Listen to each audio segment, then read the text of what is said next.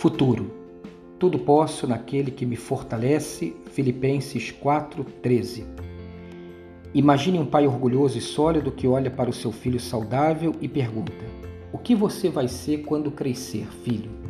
Pergunta inevitável, necessária e legítima que ninguém questiona, feita por qualquer pai orgulhoso e comprometido. Ah, quando eu crescer, acho que vou ser médico, responde o filho. A profissão não importa muito desde que ela pertença ao rol das profissões respeitáveis que um pai gostaria de ver colado ao nome do seu filho: engenheiro, diplomata, advogado, médico, militar. Imagine um outro pai diferente que não pode fazer esta mesma pergunta sobre o futuro. Para quem o filho não é algo que vai ser quando crescer, mas simplesmente é por enquanto. É que seu filho está muito doente, provavelmente não chegará a crescer e por isso mesmo não vai ser médico nem outra profissão. O que seu pai lhe diz? Penso que o pai, esquecido de todos os futuros gloriosos, dolorosamente consciente da fraqueza física do seu filho, aproxima-se dele e com toda ternura lhe diz: Se tudo correr bem, iremos ao jardim zoológico no próximo domingo, filho. O bastante para ele sorrir. Pense algo inútil na vida. Comparar futuros.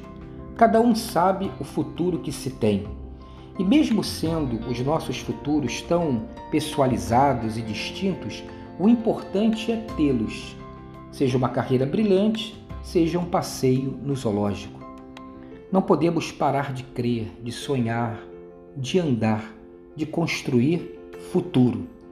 Não podemos desistir do futuro por mais dura que seja a nossa realidade, peça a Deus que renove suas expectativas de um futuro melhor de superação. Diz a Bíblia através do sofrido e esperançoso apóstolo Paulo. Aprendi a adaptar-me a toda e qualquer circunstância, sei o que é passar por necessidade, sei o que é ter fartura. Aprendi o segredo de viver contente em toda e qualquer situação seja bem alimentado, seja com fome, tendo muito ou passando necessidade.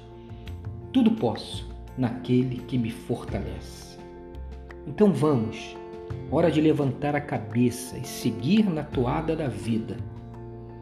Há um futuro a ser construído pelas nossas mãos, com a graça de Deus. Um dia abençoado e abençoador para você.